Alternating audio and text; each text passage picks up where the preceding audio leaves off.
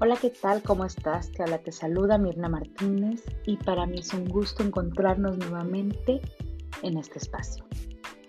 Este espacio que ha sido construido para poder estar más cerca tú y yo. Bienvenidos al sexto episodio de Parar para no parar. El tema de hoy es duelo en los niños. Bienvenidos.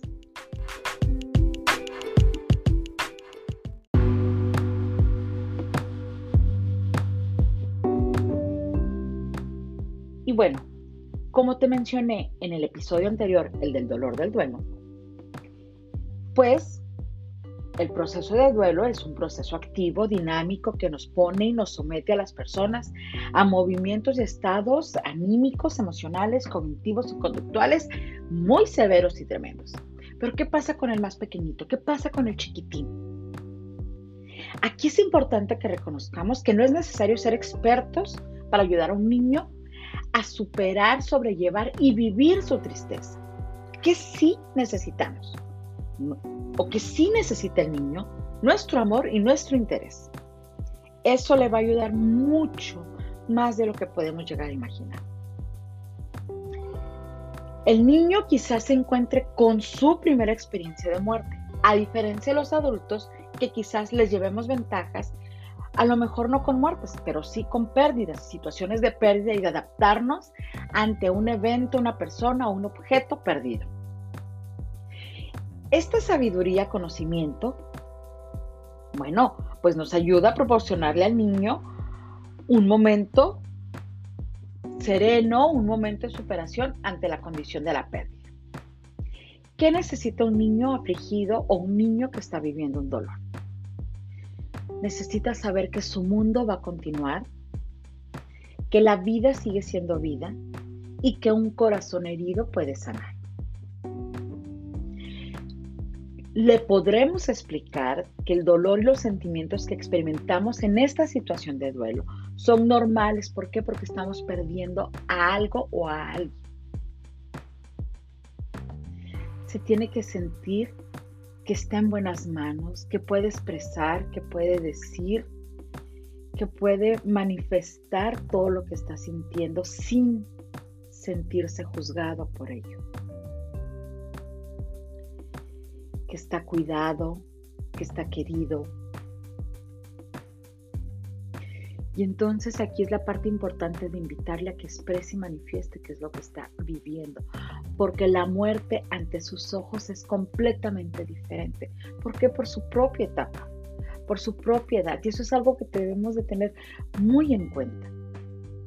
La diferencia entre las edades de cada etapa de desarrollo es como el niño va a concebir la muerte y cómo puede él ver la muerte ante sus ojos y su etapa de desarrollo, que es completamente diferente como la vemos, la vivimos y la sufrimos los adultos.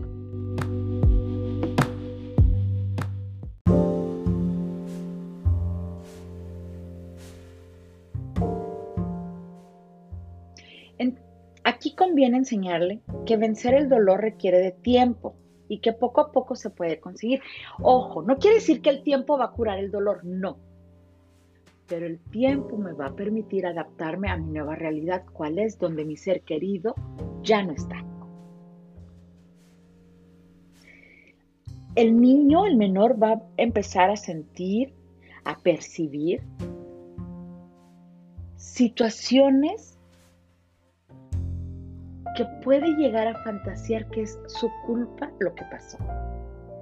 Por su mal comportamiento, porque no hizo caso, porque le dijeron que el abuelo estaba enfermo y que no prendiera el televisor tan alto.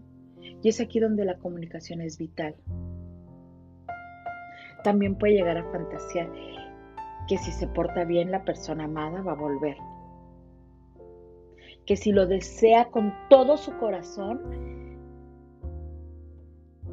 algo celestial, un ser extra, a veces dicen Dios, le va a permitir que ese ser querido regrese a la vida. Esas son las fantasías con las que nosotros tenemos que estar muy al pendiente. Dejemos hablar a nuestros pequeños, por favor. No solo le hables, escucharlo le va a permitir que te manifieste cuáles son sus temores y sus dudas ante este evento tan radical y tan catastrófico que están viviendo. Ojo, quizás también la hiperactividad, la agresión, la regresión, eh, el enojo excesivo, quizás, quizás, quizás, quizás puedan ser manifestaciones de que algo le está pasando de que el duelo no lo está llevando justo como lo tiene que llevar. Y es ahí donde los adultos, los maestros, los especialistas de la salud hacemos nuestra hacer, nuestro muro de contención para acompañar al pequeño.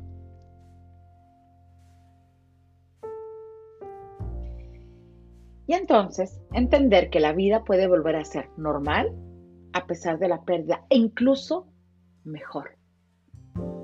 Ya sé que esto suena muy raro y que tal vez estés pasando un momento muy complicado y que no lo puedas recibir en esta sintonía. Recuerda que le estoy hablando al adulto que va a acompañar al menor.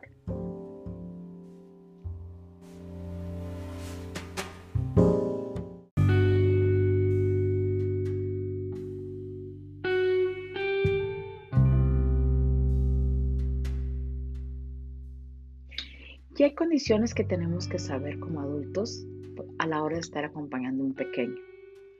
El primero es que está bien llorar. Cuando muere alguna persona querida nos sentimos muy tristes. Lo normal es que lloremos y llorar puede sentirnos o hacernos sentir bien.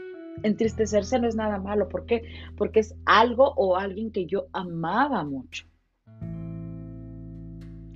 Quizás en el adulto hay más limitantes y hay más represión no llores, no puedes llorar delante de tus hijos, tienes que ser fuerte. Bueno, esa es tu chamba. Hay que escuchar el capítulo o el episodio 5 para ir entendiendo un tanto el proceso de duelo. Pero convéncete por favor de que es bueno llorar cuando estés triste. Y más nuestros chiquitines. También es bueno hacer preguntas. ¿Qué quiero decir esto? Cuando el pequeño se encuentra que mamá y papá están demasiado ocupados para hablar con él, porque tienen que atender la preparación de los funerales, el reconocimiento del cuerpo, el traslado, la familia que viene y todo esto que conlleva un momento de pérdida. Eso no representa que han dejado de querer al menor, simplemente que la atención está en el propio dolor del adulto. ¿Qué debemos de hacer? Buscar a otro adulto de nuestra plena confianza para poder decirle, por favor, acompáñame a acompañar al pequeño. A veces los hermanos, si es que hay, los tíos, los maestros, o buscar un terapeuta, un psicólogo, un tanatólogo, me permite que el niño también pueda tener esta o siente esta libertad de hacer estas preguntas. Muchas veces me ha preguntado si un niño debe participar o no en los eventos este, de despedida. Es vital que el menor acude al funeral de su abuelo, de su padre, de su hermano, de su compañerito del colegio, de su mamá, de su maestra, ¿Por qué? Porque eso le permite darse cuenta, formar una conciencia de lo que está pasando a su alrededor. Porque no nada más es que haya un fallecido, es que hay mucha tristeza alrededor. Quizás también el menor pueda sentir curiosidad por algunas cosas como el ataúd, el cadáver, las cenizas, el cementerio, el nicho, la iglesia. Hay que explicarle, hay que parar para decirle al menor qué es lo que, se, lo que está sucediendo en ese momento. Ojo, no es culpa del menor y en eso tenemos que trabajar muchísimo. Porque recuerda que la culpa es sigilosa, silenciosa y muy pesada. Si es así en el adulto, imagínate en una estructura tan pequeñita que se empieza a formar. Por ende, va a ser normal que siente el menor que haberse enojado, no haberse comido la sopa, no haber terminado la tarea, haber gritado, haber quebrado eso, haber hecho enojar a mamá, papá, al, al fallecido, sea su culpa que no esté. Entonces tenemos que trabajar con él sobre el concepto de la vida y la muerte, que es un proceso completamente natural. Que es bueno compartir los sentimientos. ¿Qué quiero decirte con esto? Cuando perdemos a un ser querido puedo sentir muchísima tristeza, enojo, miedo o soledad. Si intentamos reprimir estos sentimientos es posible que luego nos vaya mucho peor. Entonces, hablar de cómo me siento es un paliativo fenomenal. ¿Por qué? Porque si no lo hago, eventualmente voy a tener signos o síntomas de que algo no está bien conmigo. Quizás me va a doler el estómago, me va a doler la cabeza, voy a tener menos sueño, más hambre, fatiga, cansancio, más irritable, poco tolerante a la frustración. Eh, y entonces es importante entender que bueno es compartir cómo me estoy sintiendo.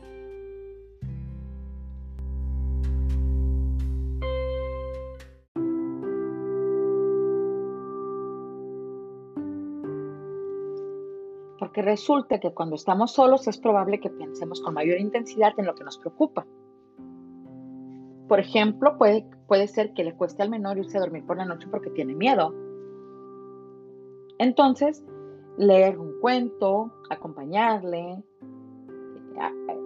cobijarlo, arroparlo, dejarle una pequeña luz encendida, son recursos que podemos hacer mientras pasa todo este proceso de acomodación. Una pregunta recurrente en los menores es, ¿y dónde está papá? ¿Y dónde está mamá? Hay que tener mucho cuidado, adultos, en lo que les contestamos a nuestros pequeñitos. Porque a veces le decimos está dormido, se fue de viaje, está con está en el cielo. Y entonces les podemos utilizar o les podemos comentar la analogía de la oruga con la mariposa. Y bueno, muchas personas piensan que la muerte es un nacimiento y el nacimiento un nuevo espíritu. Y entonces es así. Hablarles de la muerte tendría que ser tan cotidiano como la vida misma.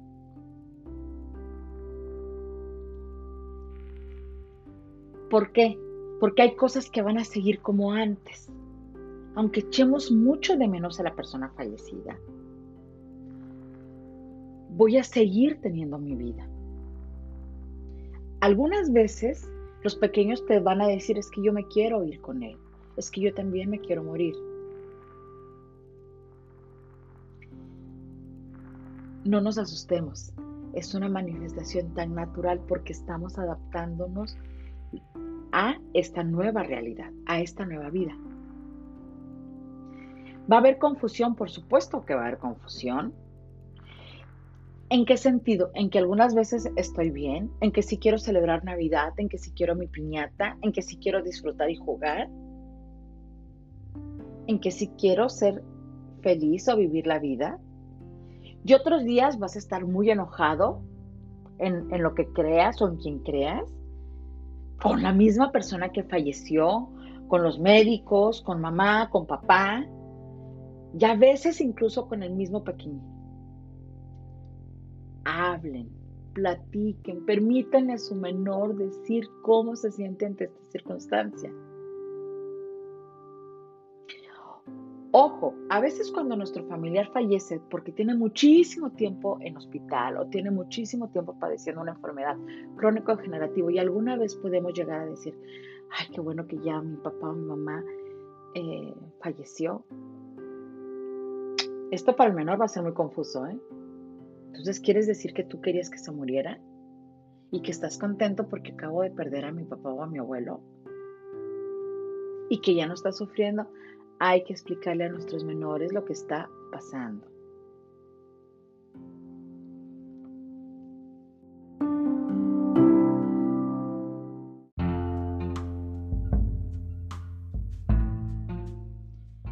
¿Y recordar es tan malo?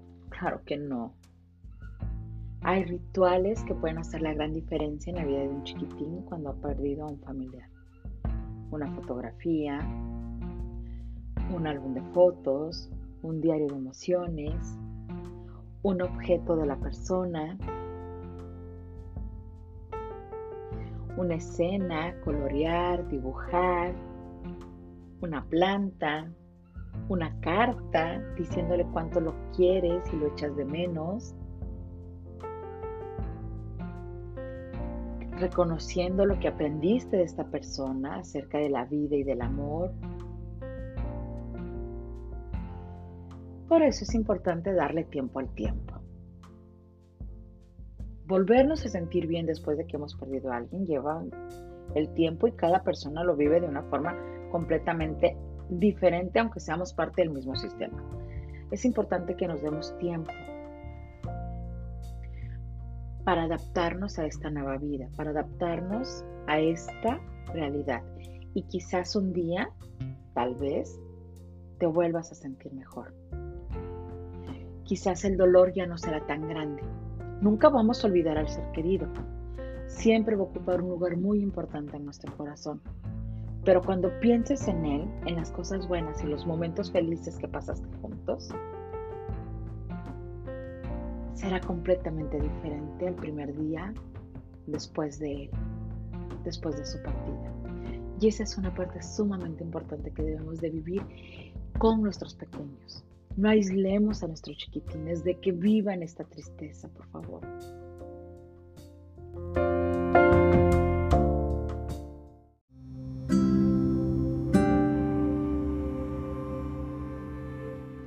Bueno, adulto, ¿cómo ayudar?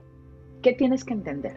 La etapa de desarrollo del pequeñito, el contexto social en que sucedió la muerte y en el contexto social en el que está el pequeño. ¿Cuál es la red de apoyo y cuál es la información que sí le podemos dar al? ¿Por qué? Porque el duelo llega sin advertencia. Y cuando llega en un instante, en un momento, cambia absolutamente todo. ¿Cuál es nuestra primera reacción ante el duelo? Yo nunca creí que esto pudiera pasar todo duelo comienza con este terrible instante. Recordemos que el duelo es un proceso que implica dos cosas, tiempo y decisión. Requiere paciencia, no se puede acelerar, no existe un tiempo exacto. Cada doliente necesita su tiempo. ¿Qué quiere decir esto? Cuando se ha vivido una pérdida es normal sentir el dolor.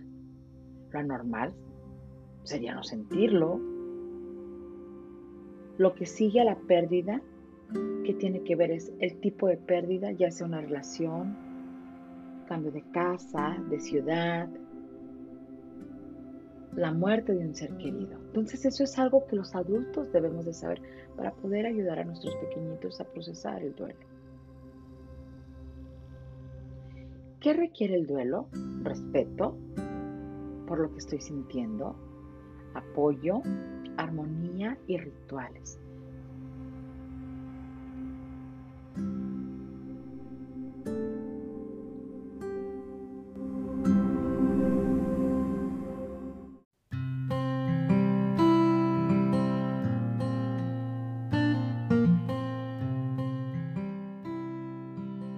Entonces, entender la nueva normalidad y qué es lo que puedo hacer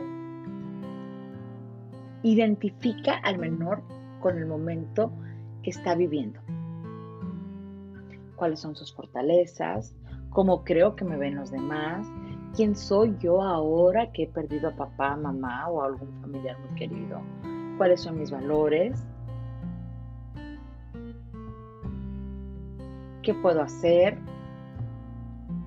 ¿Qué necesita el menor jugar? comprensión, empatía, escucha activa, ampliar las redes, pedir ayuda, saber que no estás solo, escribir,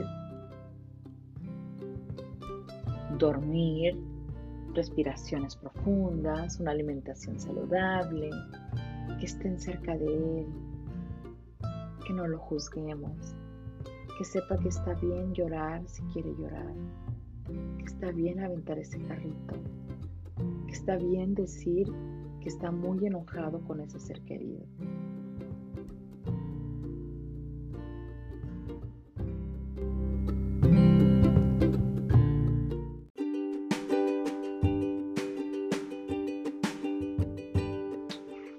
Vamos a hacer un par de ejercicios que nos puedan permitir acompañar al menor.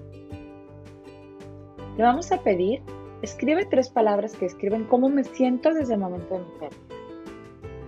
Desde que yo perdí a papá, mamá, mi hermanito, mi hermanita, ¿cómo me siento desde ese momento? Luego le vamos a pedir que nos pongan qué es lo que más extraña. Hacemos otro ejercicio que se llama me siento porque necesito. Por ejemplo, me siento abrumada porque el Día de las Madres se acerca y la extraño mucho. Necesito poder ver una foto de ella para poder llorar. Entonces le pedimos a nuestro pequeñito que ponga cómo me siento, por qué me siento así y qué es lo que necesita. Otra actividad que podemos hacer con los menores es jugar uno, como con eh, la película de Intensamente, Inside Out. Rojo enojo, amarillo alegría, verde disgusto, azul tristeza. Y cuando estemos jugando a uno, haz de cuenta que va a tocar el rojo, pero va a poner un momento donde el ser querido se enojó mucho o me hizo enojar mucho.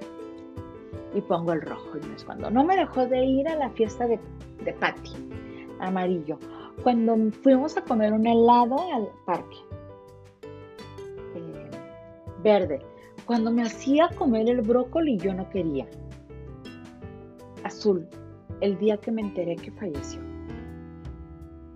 Es a través del juego donde el niño puede expresar su máximo sentir. ¿Y cuántas veces hacemos todo lo posible porque nuestros pitines no lo hagan? Con esto te llevas tres grandes actividades que puedes hacer en casa con tus pequeñitos.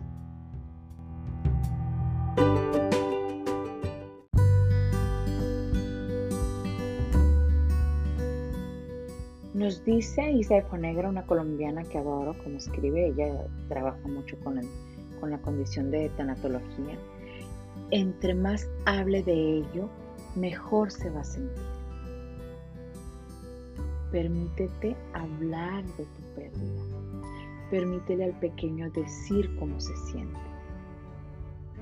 Porque entonces si me escuchas aceptándome, sin intentar que cambie de humor, al final conseguiré superarlo y relajarme. Incluso podré reír de nuevo.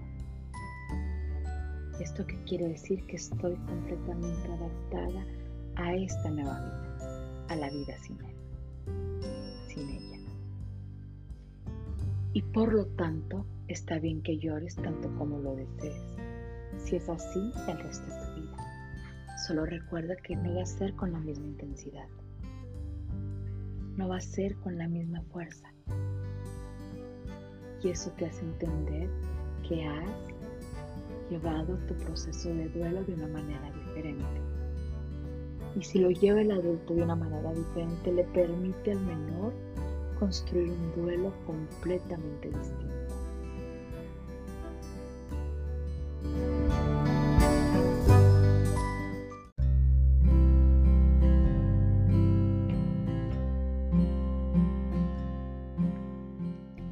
Y bueno, me han preguntado muchas veces si esto aplica cuando papá y mamá se divorcian.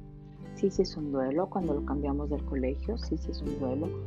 Cuando lo cambiamos del equipo de fútbol o cuando pierde algún amiguito porque ya no quiere hablar más con él. Sí, sí es un duelo. No le limites que te diga cómo se siente. No se hace ni más valiente ni, ni más cobarde si te lo dice.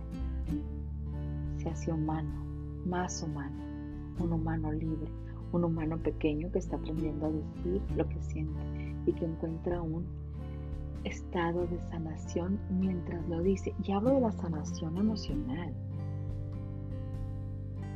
de la libertad emocional que me da el no reprimir absolutamente nada de lo que estoy sintiendo en este preciso momento. Como siempre, es un gusto contar contigo en este espacio. El próximo episodio, el 7, hablaremos del difícil duelo por COVID. Y con eso cerraremos un tanto el tema de duelo para abarcar otros temas que me han solicitado a lo largo de desde que empezó esta aventura el 26 de diciembre. Te agradezco profundamente tu compañía. Si tienes alguna duda, algún comentario, házmelo saber a través de eh, las diferentes plataformas. Recuerda que me encuentras en Instagram como psic.mirna con Y, MG, en Facebook, en la página, eh, en la, como PSIC, psicóloga Mirna Martínez, en Instagram con el podcast Parar para no parar y en las diferentes plataformas para escuchar el podcast. Por supuesto que lo puedes compartir porque me han preguntado y lo puedo compartir. Nada me daría más gusto que llegara muchísima más gente y que a través de mis palabras pueda tocar alguna de las fibras de alguien. Muchas gracias por tu compañía y nos vemos en el siguiente episodio. Te deseo que estés muy muy bien. Hasta pronto.